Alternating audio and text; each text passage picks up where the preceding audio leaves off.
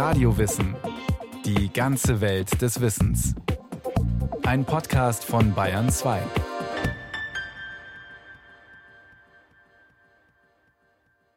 Ob als T-Shirt, Aufdruck, Kuscheltier oder Schlüsselanhänger.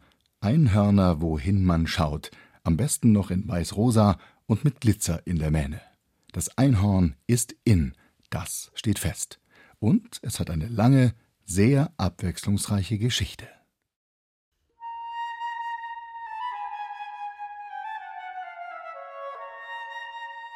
Jetzt in diesem Moment kommen ganz viele Einhörner in den Raum. Sie sind ganz lichtvoll, stellen sich vor euch hin und jetzt in diesem Moment legen sie ganz sanft ihr Horn einfach aufs Herz.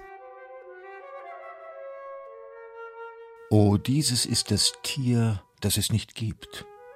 Sie wussten's nicht und haben's jedenfalls, sein Wandeln, seine Haltung, seinen Hals, bis in des stillen Blickes Licht geliebt. Zwar war es nicht, doch weil sie's liebten, ward ein reines Tier. Sie ließen immer Raum und in dem Raume klar und ausgespart, erhob es leicht sein Haupt und brauchte kaum zu sein. Wunderbare Formulierungen, also da wird bei Rilke sehr präzise, sehr sachlich geschildert. Jochen Hörisch ist Professor für Germanistik und Medienwissenschaften. Und er ist Unikornologe, also Einhornforscher. Zwar war es nicht, doch weil sie's liebten, ward ein reines Tier. Der Dichter Rainer Maria Rilke analysierte die fiktive Existenz des Einhorns. Alle Liebe zum Nicht-Erwiesenen, Nicht-Greifbaren, aller Glaube an den Wert und die Wirklichkeit dessen, was unser Gemüt durch die Jahrhunderte aus sich erschaffen und erhoben hat. Das Einhorn lebt. Es hat eine Geschichte und eine Gegenwart. Nehmen wir es einfach mal als einen krassen Vergleich. Nehmen wir mal Harry Potter. Jeder, der bei Sinnen ist, weiß, dass es Harry Potter nicht gibt. Aber es ist für Millionen von nicht nur Jugendlichen, auch Erwachsenen einfach eine Welt, in der sie sich absolut souverän bewegen können. Also die Phänomene sind uns ja eigentlich sehr vertraut, wie heikel die Grenze ist zwischen dem, was nur ein Spielfilm ist oder was nur ein Buch ist oder was nur eine kollektive Fantasie ist. Und die gibt es als diese kollektive Fantasie eben wirklich. Weil sie's liebten, ward ein reines Tier.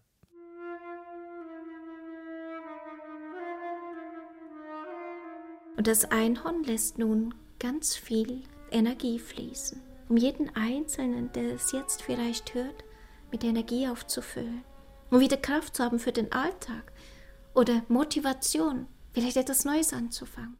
Marianne Ammann ist ein Medium. Zuerst hat sie nur die Botschaften der Engel gechannelt, also übermittelt, die Botschaften von Erzengel Michael und Raphael, von Lady Nada und Kuan Yin. Dann meldeten sich bei ihr aus der geistigen Welt auch Einhörner. Meditationen, die Marianne Ammann auch auf CDs verkauft, 17 Euro, helfen dabei, Einhörnern ganz nahe zu kommen. Und wenn ihr das möchtet, dann bleibt ein Einhorn bei euch, um euch zu unterstützen. Marianne Ammann meint die richtigen Einhörner, nicht die verkitschten in Fantasy-Filmen und Büchern, nicht die kommerziellen, die pinkfarbenen Spielzeuge für Kinder und Erwachsene, nicht Einhornschokolade, Einhornkondome, Einhornmusiken. Einhorn, Einhorn, da vorn, Einhorn. Eine Geschmacklosigkeit, die ich in aller Schärfe zurückweisen muss. Da vorn,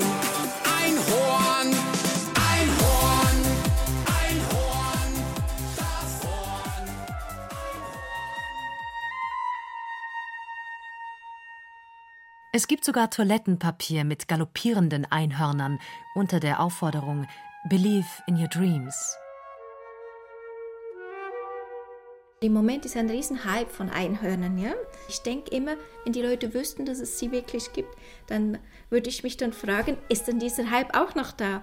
Die wenigsten nehmen es ja wirklich ernst oder wissen den Hintergrund.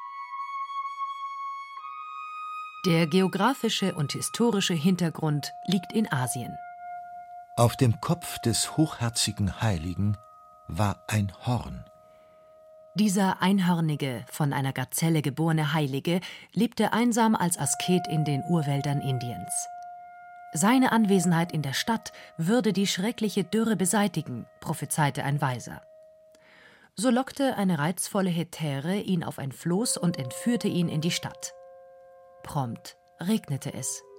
Alles Elend hatte ein Ende, und die Königstochter heiratete den Einhörnigen. So erzählt es das indische Heldenepos Mahabharata, das erstmals vor mehr als 2000 Jahren aufgeschrieben wurde, aber sehr viel früher mündlich tradiert wurde. Ähnliche Einhorngeschichten entstanden in China, die ersten vor 5000 Jahren. Wir kriegen es im asiatischen Raum sehr eindeutig äh, hihiha mit phallischen Fruchtbarkeitskonnotationen. Da wird eine Frau fruchtbar sein und einen bedeutenden Sohn gebären. Etwa einen besonders guten Kaiser oder den Philosophen Konfuzius. In den christlichen Evangelien waren es Engel, die die Geburt bedeutender Persönlichkeiten ankündigten oder initiierten. In China ein Tier mit einem Horn auf der Stirn. Auch in sumerischen Mythen und Reliefs tauchen einhörnige Wesen auf. Nach Europa kamen sie dann etwa 400 vor unserer Zeitrechnung. Der Grieche Ketesias, der als Arzt im heutigen Iran arbeitete, hörte von indischen Einhörnern und schrieb darüber. In Indien gibt es wilde Esel, die den Pferden gleich, nur größer sind. Der Leib ist weiß, der Kopf purpurrot, die Augen dunkelblau. Auf der Stirne haben sie ein Horn von der Länge einer Elle. Abgefeilte Teilchen desselben werden in den Trank getan und sind ein Schutzmittel gegen tödliche Gifte. Diese Einhörner sind wendig, sehr schnell und stark und töten ihre Jäger. Und die heißen Monokeros oder Monokeroi im Plural. Und dann steht es bei Ketesias. Von Ketesias schreibt es Aristoteles ab. Aristoteles ist die Autorität schlechthin. Was bei Aristoteles steht, kann nicht falsch sein. Also kommt es ins Zentrum des griechischen Kulturkreises. Und bei Aristoteles schreiben andere Autoren ab, nicht ohne dem Einhorn noch weitere Eigenschaften anzudichten. Sein schreckliches Gebrüll, versichern Menschen, die es gesehen haben wollen, ist furchteinflößend. Der Kontakt mit ihm endet oft damit, dass Menschen vom Spitzenhorn aufgespießt werden. Allerdings neutralisiert ihr Horn tödliches Gift. Das ist und bleibt in den kommenden Jahrhunderten nicht unwichtig für Menschen, die einem hohen Vergiftungsrisiko ausgesetzt waren. Der Einhorn-Mythos ist damit abgesteckt. Das Einhorn symbolisiert Fruchtbarkeit, gefährliche Stärke und Gesundheit. Einhorn, das Horn, Einhorn. Mein Horn wird erhöht werden wie eines Einhorns, und ich werde gesalbt mit frischem Öl. Hebräische Bibel, also Altes Testament, Psalm 92, Vers 11.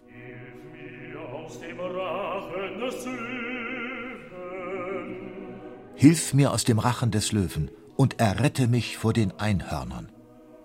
Psalm 22. Hier vertont von Felix Mendelssohn Bartholdy. Das ist der Psalm, den Jesus am Kreuz zitiert. Mein Gott, mein Gott, warum hast du mich verlassen? Errette mich vor den Einhörnern. Gleich an acht Stellen in der Bibel ist von Einhörnern die Rede. Meistens stehen sie für das Unberechenbare, Gewalttätige, Starke.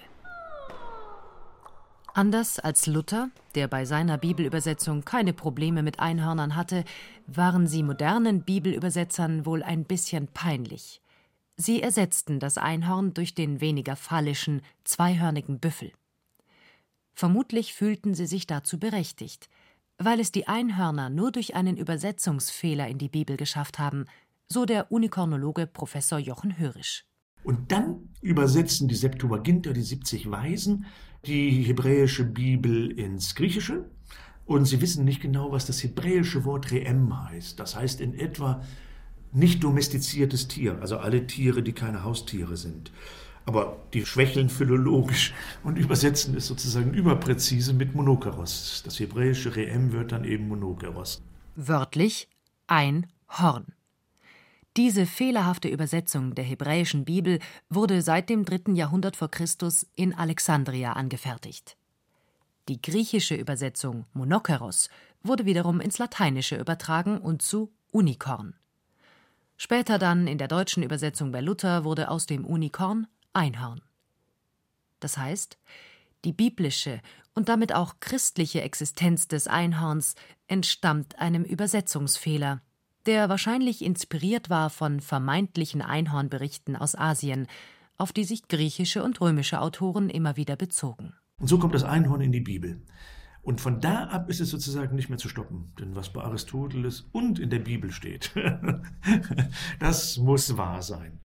Kirchenvater Ambrosius fragt: Wer ist dieses Einhorn? Gottes eingeborener Sohn? Das Wort Gottes, das Wort, dessen Horn die Völker entmutigen und sie wieder aufrichten soll. Den Mythos vom Einhorn prägte nachhaltig die Schrift Physiologos, übersetzt der Naturkundige.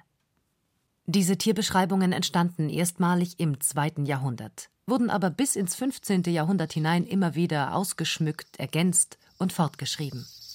Das Einhorn ist ein sehr kleines Tier, einem Zicklein ähnlich, äußerst schnell, mit einem Horn mitten auf seiner Stirn. Und kein Jäger vermag es zu erlegen. Das Schema der einzelnen Abschnitte ist ähnlich. Zuerst werden Tiere beschrieben, dann folgt ihr Bezug zur Bibel und eine christliche Ausdeutung. Das schwer zu jagende Einhorn kann laut Physiologos mit folgender List gefangen werden. Man führt eine reine Jungfrau dorthin, wo es sich zu verbergen pflegt. Und von dort aus geht sie von sich aus weiter in den Wald. Sobald das Einhorn sie sieht, legt es sich in ihren Schoß und drängt sich nahe zu ihr. Und dabei lässt es sich fangen. Die Kombination Einhorn und Jungfrau in christlicher Deutung Jesus und Maria brachte die Fantasien vieler Künstler und Schriftsteller in Wallung. Magst du mit mir reiten, So wie das Einhorn von einer Jungfrau eingefangen worden ist, so hat Gott sich von der Jungfrau Maria verweltlichen lassen, vermenschlichen lassen und Jesus Christus hat sich für uns geopfert und wandelt ganz unter uns und und und und und. und. Das ist dann der ganz große Hype. Im Zentrum steht bis zur Renaissance und darüber hinaus mehr oder weniger doppeldeutig das Motiv Jungfrau und Einhorn. Die Jungfrau lockt es. Das Einhorn nähert sich vorsichtig und wird dann ganz lieb gestreichelt. Euer Einhorn legt sich nun langsam hin. Und wenn ihr das möchtet, dann legt euch auch in Gedanken zu eurem Einhorn. Und vielleicht möchtet ihr mit dem Einhorn jetzt ein bisschen kuscheln. Das stärkt eure Verbindung. Genießt einfach diesen Moment der Verschmelzung.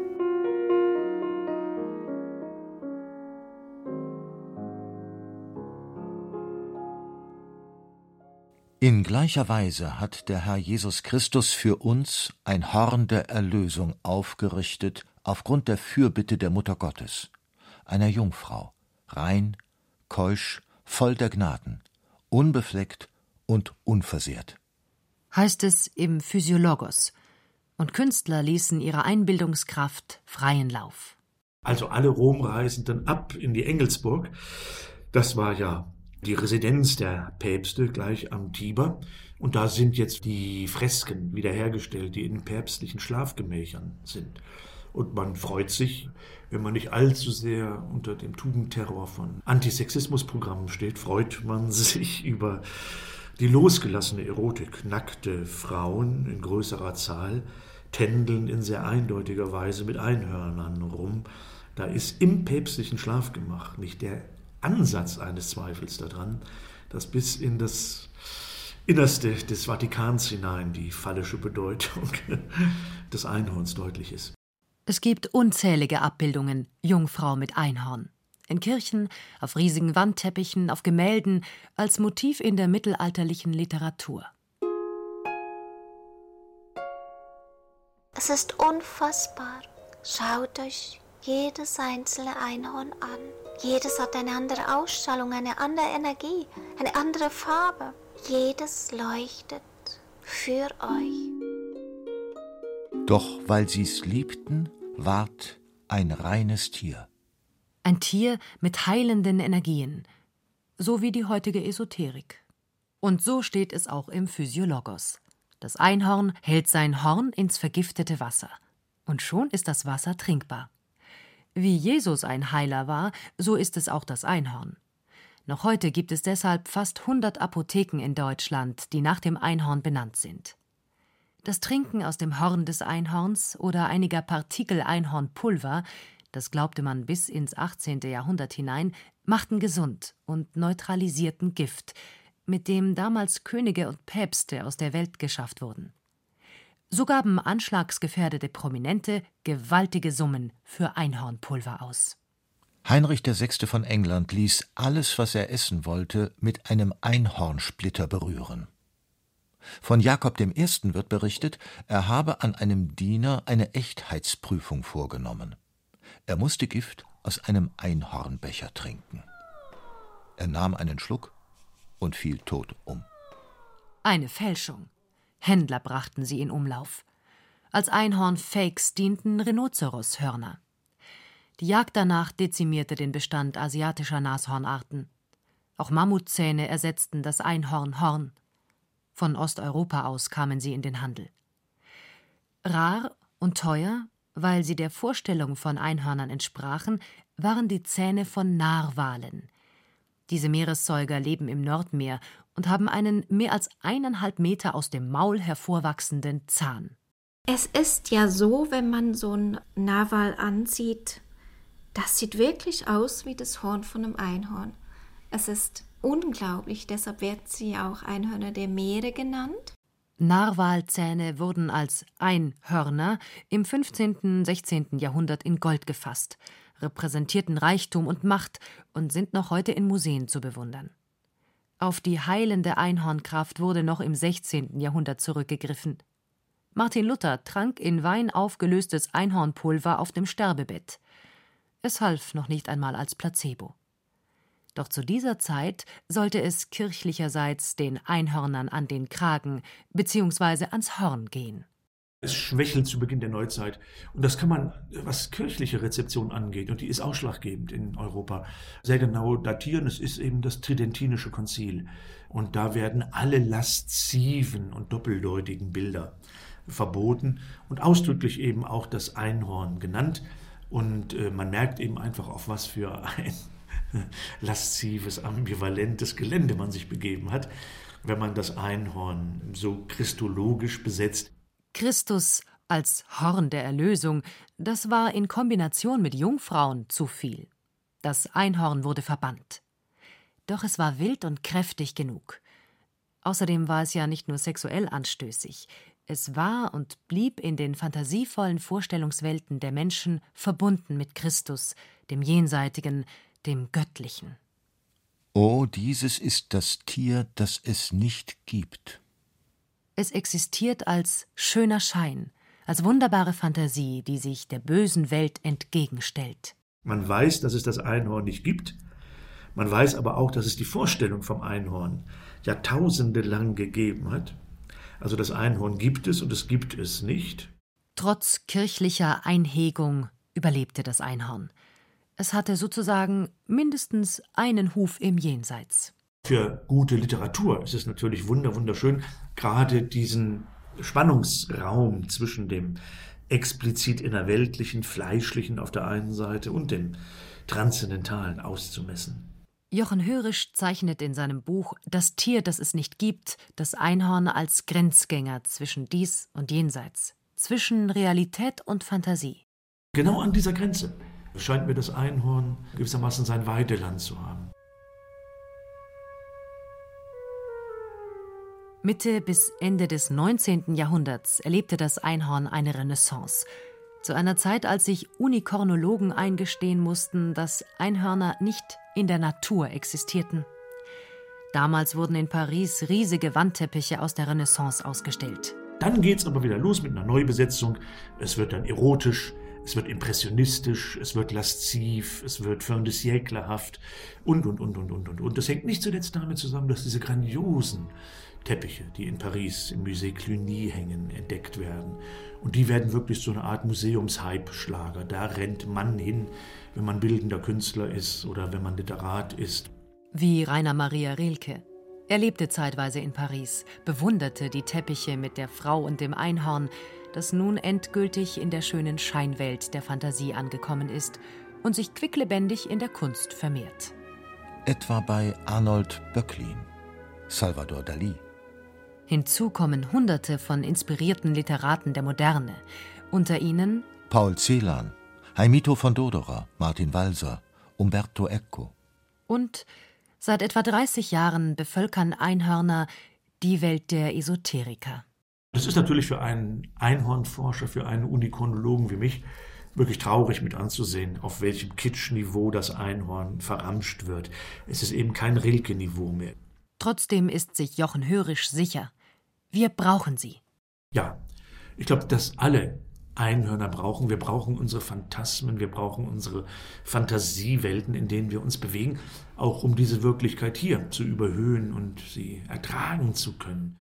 Oh, dieses ist das Tier, das es nicht gibt.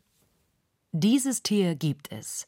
Umberto Eco schreibt in seinem Roman Der Name der Rose, dass das Einhorn in den Mythen und Phantasien der Menschen eine deutliche Fußspur hinterlassen habe, eine Fußspur aber deutet auf Wesen hin, die sie gemacht hätten. Tiere, die es nicht gibt, leben mitten unter uns. Und nun bitte ich euch, euch von eurem Einhorn erst einmal zu verabschieden. Nimm die Energie und Liebe mit und spüre weiterhin, wie du liebevoll begleitet wirst, indem du in die Stille eintauchst, in diese Wunderwelt welche für dich immer sichtbarer und klarer wird. Einhorn, Einhorn. Rolf Kanzen war das mit seinem Beitrag über das fabelhafte Einhorn, das unsere Fantasien seit Jahrhunderten beflügelt und gerade wieder sehr modern ist. Das war ein weiterer Radiowissen-Podcast aus der Welt der Mythen. Wenn Sie mehr davon hören wollen, im Radiowissen Podcast Center oder der ARD Mediathek App finden Sie zahlreiche weitere Folgen.